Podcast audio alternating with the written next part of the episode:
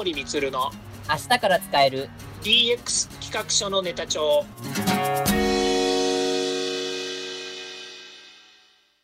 こんにちは。サートプロの近森光です。こんにちは。アシスタントの堀内隆です。この番組は IoT、AI の教育事業の専門家近森光が DX デジタルトランスフォーメーションについて実際の事例を交えながら DX とは何か DX でどんな未来ができるかをご紹介いたします。事例をもとにお客様や社内に提案する企画書に落とし込めるまでの使えるネタのネタ帳としてお届けします。よろしくお願いします。DX 企画書ネタ帳。今回のテーマは、生成 AI オタクじゃダメ ?DX も生成 AI も最速で基礎スキルを習得するための方法とはについてお話を伺いたいと思います。よろしくお願いします。はい、よろしくお願いいたします。はい、えっと、今回はですね、日経クロステックアクティブのこの記事で、生成 AI は何に使えるか、もはや愚問、活用して需要を突き止めた大金工業というこの記事のあたりから、あの、野村総合研究所のデータをちょっとピックアップさせていただきまして、これをもとに、この、まあ、DX と、それから生成 AI とこのスキルについて、今回はお話をしていきたいと思います。はい。お願いします。まあちょっとタイトルはその大金工業さんの名前が出てるんですけど、実際ちょっと私たちがピックアップするのは、まあそこではなく、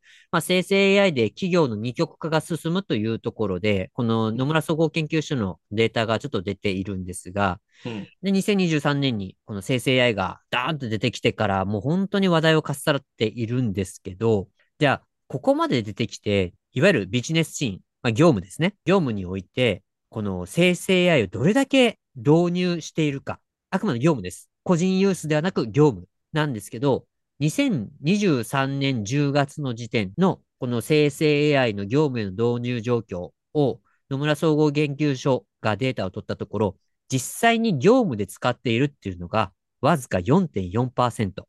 うん、使ってるね。使ってるねって出ましたねうん、使ってるね。素晴らしい。偉いね。で、業務に使えるかどうかを具体的に試している段階が7.8%です。うん、頑張ってるね。POC だね。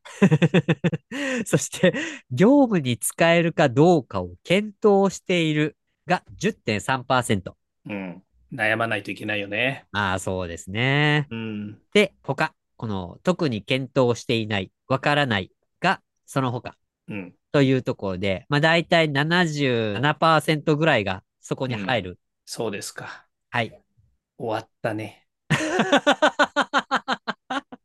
終わったが出ました。終わった。あの、この放送も終わらせないでください。ちょっとね、オープン AI のサイトがどこにあるのかがわからないんだよ、みんな。英語で、もうね、英語で書いてあるからね、本当にこのサイトはね、フィッシングサイトなのかどうかみんなね、怖くてね、アクセスできないんだって。何そこまで嘆いてるんですか まあちょっとといった感じで実際に業務使っているか、それから試している合わせても12%程度というところと、まああとこれあの別の PWC のデータもちょっとピックアップさせていただくと、はい、まあ、2023年秋の時点で、業務事業で活用しているというアンケート結果が18%。うん、で、多分これは個人ユースも含めてだと思うんですけど、うん、生成 AI を使ったことがあるが55%。うん。うん。ということで、生成 AI を例えば個人ユース含めると、まあ割と利用しているっていうような印象なのかなっていうところですね。うん、そうですね。まあ、だからその、聞き方というか、そのアンケートのね、捉え方の問題もあると思うんで、はい、この生成 AI を使ったことあるっていうのがね、あ、チャット GPT にログインできた、ちょっと打ち込んでみたっていう、ただそれのレベルの人かもしれないしね。ああ、それはありそうですよね。今日はね、僕、ブラックだわ。もう本当ね、後ろ向きにしか答えられない。やめてくださいよ、こう、あの、前向きにしていく、この放送ですから、この番組は。今日はスロースターターです。飛ばしてください、もう少しエンジンかけて。はい、すいません。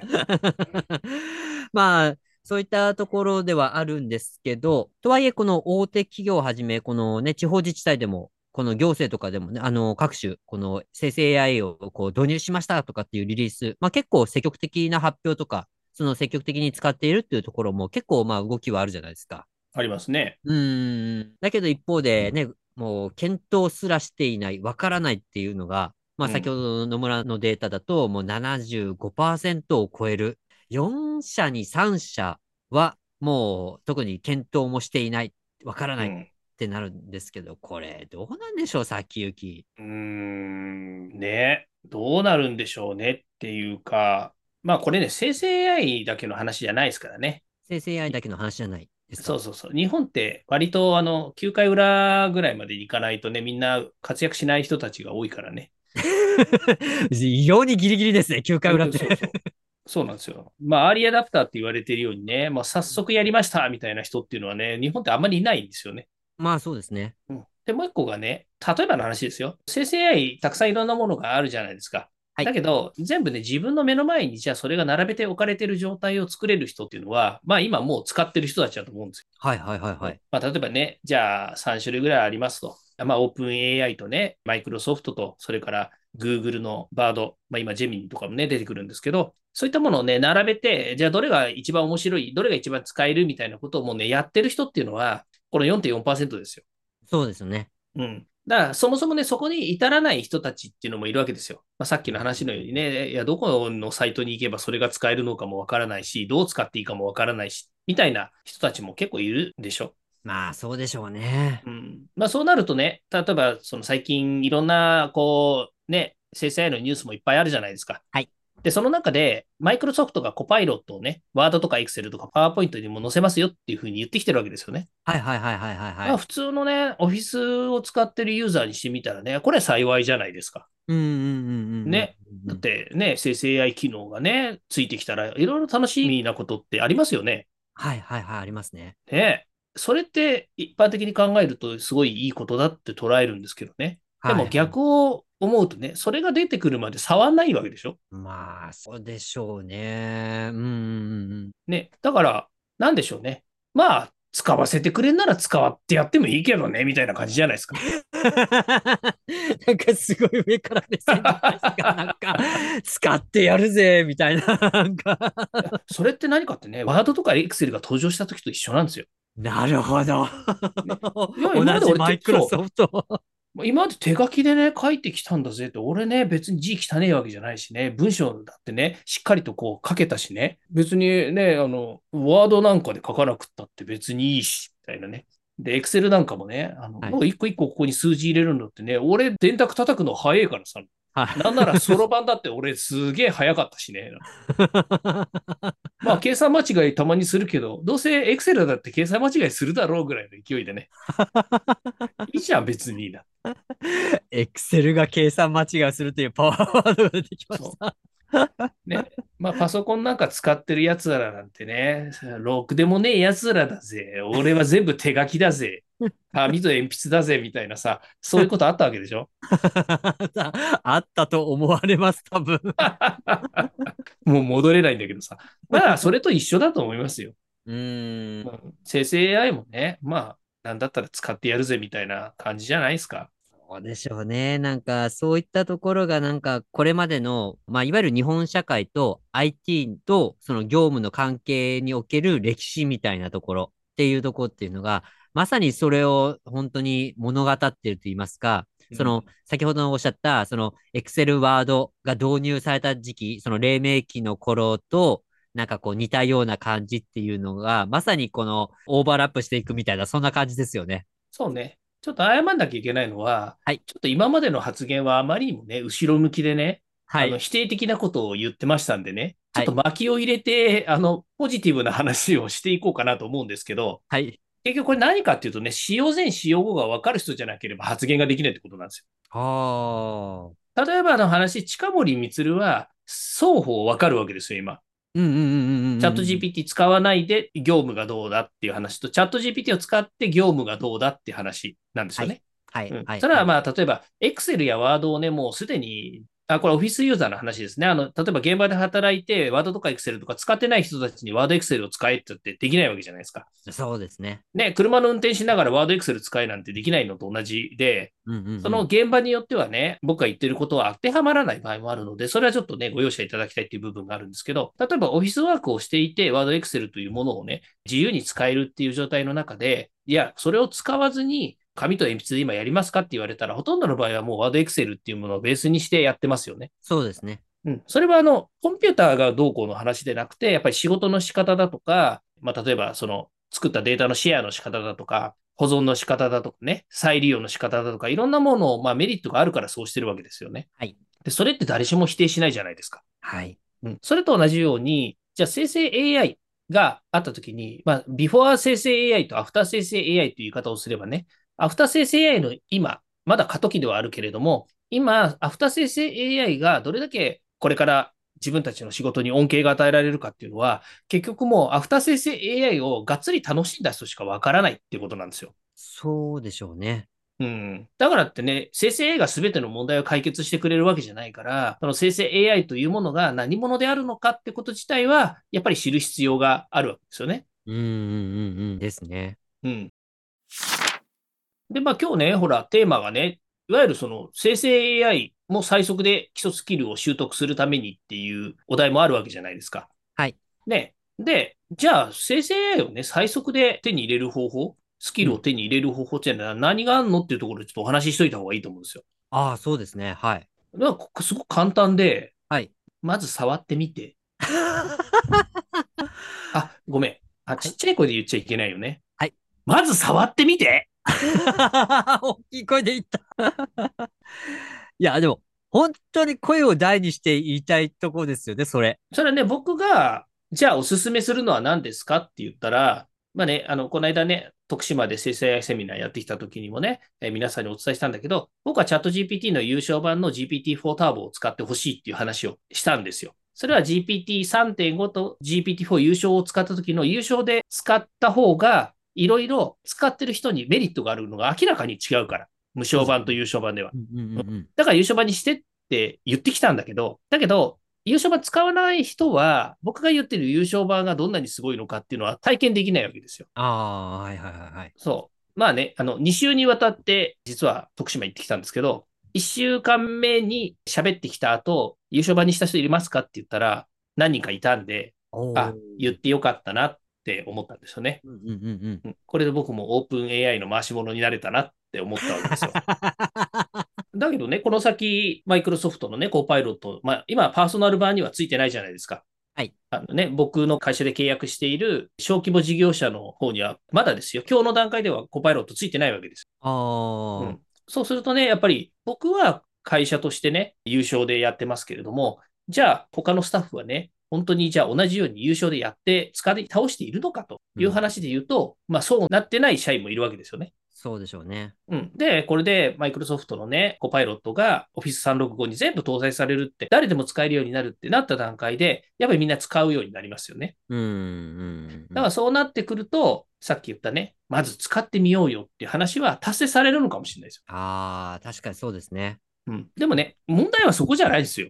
はい使うことなんてもう前提の前提なわけじゃないですか。まあまあまあ、そうですね。はい。ですよね。で、何のために使うのっていうことが根本的にやっぱり理解できてないと、使うっていうモチベーションって湧かなくないですか？そこですよね。な、堀内さん、モチベーションなんですか？モチベーション？うーん、そうですね。僕は、うーん、なんか、まあ、自分の業務時間が少しでも圧縮させたいとか、なんか僕が考えるところ以外のもうちょっと一段上のアウトプットが出せるようなものがすぐ出せられるようなものが作れたり、もしくはそれがもう自分のそのすぐ横脇に常備されてる。例えばパソコンにすぐ全部入ってて、パチッとそれを打ったら、もうパパパってこう答えが出る。まあ、もうチャット GPT がまあ似たようなところではあるんですけど、もう少しそれが精度高かったり、自分の専門性によったところをバシッとこう出してくれるみたいなところがあればいいかなと思ってて、それは期待しているところではあるので、そこがモチベーションになってます。なるほど。堀内さんの言ってる内容だとハードルが高いね。まあ、まだまだ AI ついていけないですよ、それ。ああ、まあそうでしょうね。生成 AI もね、あの人間のアシスタントと一緒ですからね、一つずつね、ステップバイステップでね、お話を聞いてあげないといけないんですよ、堀内さ失礼しました。ん。そんないきなりね、高級な仕事はしてくれないんですよ。まあ、そうですね。あの、野球で言えば、まず、あの、近距離のキャッチボールからやらなきゃいけないですね。そうです、そうです。まず慣れ親しんでいただかないといけないわけですよ、あボールにね。そうですね。はい。ボールは怖くないんだよ。ボールは友達なんだよっていうところから始めないといけない。それ、キャプテン翼じゃないですか。まあでもそんな感じだと思いますけどね。うん、うん確かに。でね、本質に戻るんですけどね。あまあ今日ね、あの、私の知り合いのね、同じように教育をやってる、まあパートナーがいましてね。はいその人とね、ちょっと話したんですよ。で、お互いにまあ、最終的にね、まあ根本的にはここだよねっていうところの本質の話に行くとね。はい。結果なんか生成 AI に、まあ何か仕事を頼んだりとか、またはその生成 AI を会社としてね、業務として活用しようよっていうところのね、モチベーション何かって言ったときに、その生み出される時間っていうんですかね。うん、その自分たちが生成 AI によって空いた時間をどうそこに業務を当てはめるのかっていうイメージができてないと、うん生成 AI を使う魅力はないっていうふうに言ってました。あー、なんとなくそれわかる気がします。うん、例えば僕なんかだと、僕ギター好きなんですけどね、はいなかなかやっぱり毎日ギター弾けないんですよ。うん。で、それは今の業務、まあ、このね、最近の忙しさが少し明けて、明けてってんだね、仕事がね、だんだん忙しくなくなる時もあるかもしれないんだけど、はい。忙しくなくなったら、まとめてギター触ろうって思ってるわけですよ。うんうんうんうん。で、ま、ギターってまとめて弾いても上手くなるわけないんだけど、はい。やっぱり毎日ちょっとずつ触った方がね、それ上手くなったりとか、練習にはいいんだけど、はいだけどやっぱり仕事してるとなかなかギター触れないから、まとまったら触ろうって言って、もうかれこれずっと触ってないわけですよ。うん。だからね、そうなると、じゃあ、まとまった時間を生み出すためにどうするっていうモチベーションがないと。だからだから生成 AI を使えって話ではないんだけどね。今の話は。はいはいはいはいいや、仕事早く片付けろって話なわけですよ。い。なるほど、なるほど。うん堀内さんとね、こうやって放送してないでね、もうやめちまえみたいな話です。それを言ったら元も子もないです。そう、本末転倒なんだけどさ。まあ、とにかく、あの、その、ね、時間を作るために、じゃあその時間を作るための何が問題なの？何がそこに問題があるのか？何が課題なのっていうことを自分自身がそのフレームワークにのっとってね、うん問題解決プロセスだったりとか問題整理をしないとね、その生み出す、本来ね、そのうん。ぽっかりと空いた時間にギターを弾きたいっていう、そのモチベーションを解決する前提ができないでしょと。そうですよね。なんか、生成 AI を導入したいっていうのは、あの、わかるんですけど、じゃあ、うん生成 AI を導入して、何をどう解決させて、そしてどういったこの未来にしたいかっていうところが、なんかこう、見えてないケースっていうのも、なんかちらほら見かけるような、そんな印象はあります。そうですね。まあ、よくほら、堀内さんとのこの放送の中でも言ってるね、DX ってなんでやるのって言ったときに、会社のビジョンとかね、目標とか目的ってあるわけじゃないですか。で、それを解決するために DX を、まあ、デジタルトランスフォーメーションというデジタルのツールを使って会社が変革しましょうって言ってるわけじゃないですか。はい。それって目的があるわけですよね。そうですね。こうなりたい。うんでも、生成 AI が入れるのは目的ではなくて、その DX っていう目的を達成するために、あれこれあれこれやらなきゃいけないことをもっと DX に注力できる。まあ、DX を通じて会社の目標を達成するためにする手段として、もしくはツールとして生成 AI を使いましょうっていうところに DX の文脈で言ったらなるわけですよね。はい。ですよね。で、そこに目を向けられないと、結局生成 AI を使ったところで、その恩恵には預かれないんだろうなって思うわけですよ。そこですよね。うん。うん。だからそこを、なんかこう、ないがしろって言いますか、そこに対して考えることなく、目を背けてしまって、あの、やれ生成 AI だ、生成 AI だって言ったところで、何も解決しないって言いますか、そういったなんか未来とかが、まあ普通になんかやっぱ見えてきて、これはなんかある話なんですけど、いや、生成 AI こんなんあります、こういうニュースもあります、こういうのも出てきました、すごいですよね、社長って言っても、うーん。で、それがどうしたの？で、なんか終わってしまうみたいな。うん。なんかそういったようなのって、なんかなんとなく想像できるかなと思います。そうですね。えっと、生成 AI を使うっていうことは当たり前ですけど、まあもうそれが目的化していることっていうのは、もう今更ね、言うまでもなく、まあないわけですよ。はい。最初はね、僕にしてみたら生成 AI 使うの目的だったんですよ。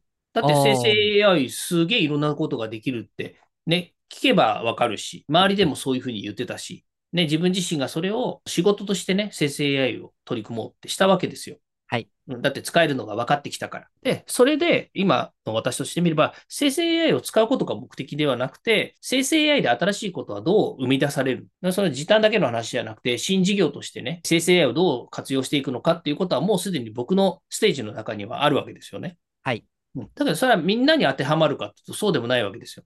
うん。立場によっても違うでしょうし、仕事とか業種によっても違うでしょうし、うん。それはそれで違うんだから別にいいわけですよ。うん。うん。うん。ううんん。でも近森は勝手にそう言ってやってりゃいいじゃねえかって話なわけですよね。はい。だけど、ね、さっきのアンケートのようにね、4. 点何パーセントしか業務で使ってませんって言って、他の皆さんはね、知らぬ存ぜぬっていうのはね、ちょっともう少し足んねえんじゃねえのかなと思うわけですよ。ああ、なるほど、なるほど。うん、そう。で、それだからね、じゃあどうしたらいいんですかっていうからね、まずは皆さん触ってみましょうよって話をしたわけなんだけど、うんうん。でもね、さっき本質的な話をするって言って堀内さんと話したじゃないですか。はい。本質的何かっていうと、結局ね、その課題発見だったり、問題整理だったり、こういったことをね、ちゃんと自分の中に落とし込めるだけの能力が備わってますかっていうところも実はあるんですよね。それは、あの、ビジネスパーソンとしてのスキルにも相当するところになるんですかね、それって。うん。あの、その通りなんだけど、はい普段の業務って、まあ私もそうですけどね、ある意味会社の仕事って、もうテンプレ化しちゃってるんですよね。ああ、そうですね。はい。うん。だからね、まあ、ある意味で言うと、自分のね、BPR をしましょうと。だから、ビジネスプロセスリーエンジニアリングって言われているようなね、うん自分の仕事の仕方だったりとか、会社としての業務のやり方っていうのを見直しましょうと。棚卸ししましょうってことをした方がいいはずだし、すると、例えばそこに生成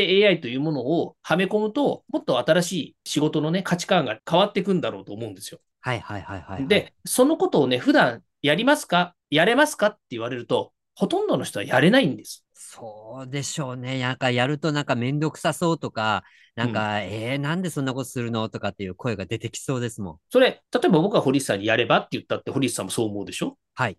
会社だって、社長からね、みんなそれをやれって言って、んだよ、めんどくせえ、そんなことやるわけねえじゃん。だって今仕事できてるんだからって思うわけですよ。はいはいはいはい。で、これね、あの、当たり前ですよ。誰でもそう思うわけですよ。うん。だけどね、生成 AI だからこそ、人間とコンピューターの切り分けをしなきゃいけないっていうステージに入ってるわけですよ。あなぜかってね、さっきのギターの話じゃないんだけど、そこでね、生成 AI によって生み出された時間で、ギターを弾く時間できたでしょって自分自身に、モチベーションに合致できるわけですよ、本来なら。ー。はいはいはいはいはい。だけどね、どうなってるかっていうとね、生成 AI で効率よく仕事ができた時間に、新たな会社の仕事を入れちゃうわけですよ、僕の場合。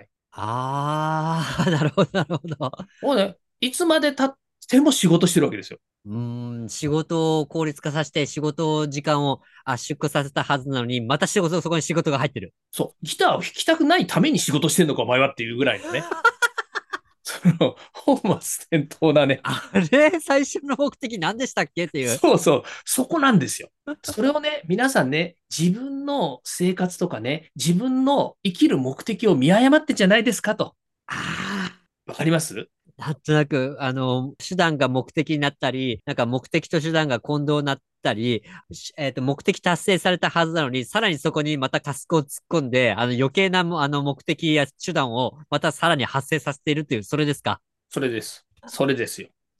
だね、これ、これがね、何を言わんとしてるのかっていうとね、一旦そういう視点を持つ教育なりトレーニングなりね、リスキリングでもいいんですけど、それをね、やっぱりする必要があるんだなと思うんです。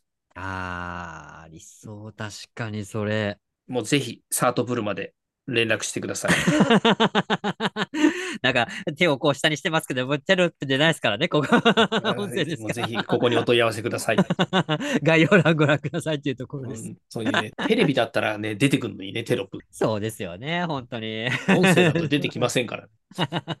まあ、そういうところで、あの、なんかこう、やっぱり生成 AI をせっかく導入をするってなったのに、なんか、また手段と目的を間違えてしまって、なんか結局元も子もないみたいなことになってしまうっていうのは、ちょっとやっぱりよろしくないところもあるので、まずはその課題、何をこう解決させたいか、課題、問題を整理して、で、その優先順位なり、削減したい内容を決めて、じゃあそこに生成 AI のこの手段を持ってきて、で、その手段をクリアしたら、どういう、その、まあ未来って言いますか、どういう、あの、生産性を上げた未来とかでもいいですし、まあ、残業がちょっと状態化してる企業であれば、残業ゼロにしたとか、そういうのでもいいと思いますので、なんか、そういった、まあ、未来像を、まあ、一つ、あの、マイルストーンにして、それに対して、じゃあ生成 AI を導入するためのステップを、フレームワークなり、まあ、一つずつステップバイステップなり、やっていくっていうところが必要になるんですね。そうですね。今回のテーマは、来週の本編に続きます。来週の本編のオンエアもお楽しみに。では、そろそろエンディングの時間になりました。今回お話ししたことが、社内社外問わず、企画提案のネタになれば嬉しいですね。毎日更新、近森光の DX 企画書ネタ帳は、Spotify、Google、Apple 各種ポッドキャストおよび Amazon Music で配信しております。チェックしておきたいという方は、ぜひいいねやフォローお願いいたします。また、もう少し詳しく聞きたいという方は、Facebook で近森光で検索、または東京都代々木にあります株式会社サートプロのホームページまでお問い合わせお願いいたします。よろしくお願いします。それではまた来週。また来週。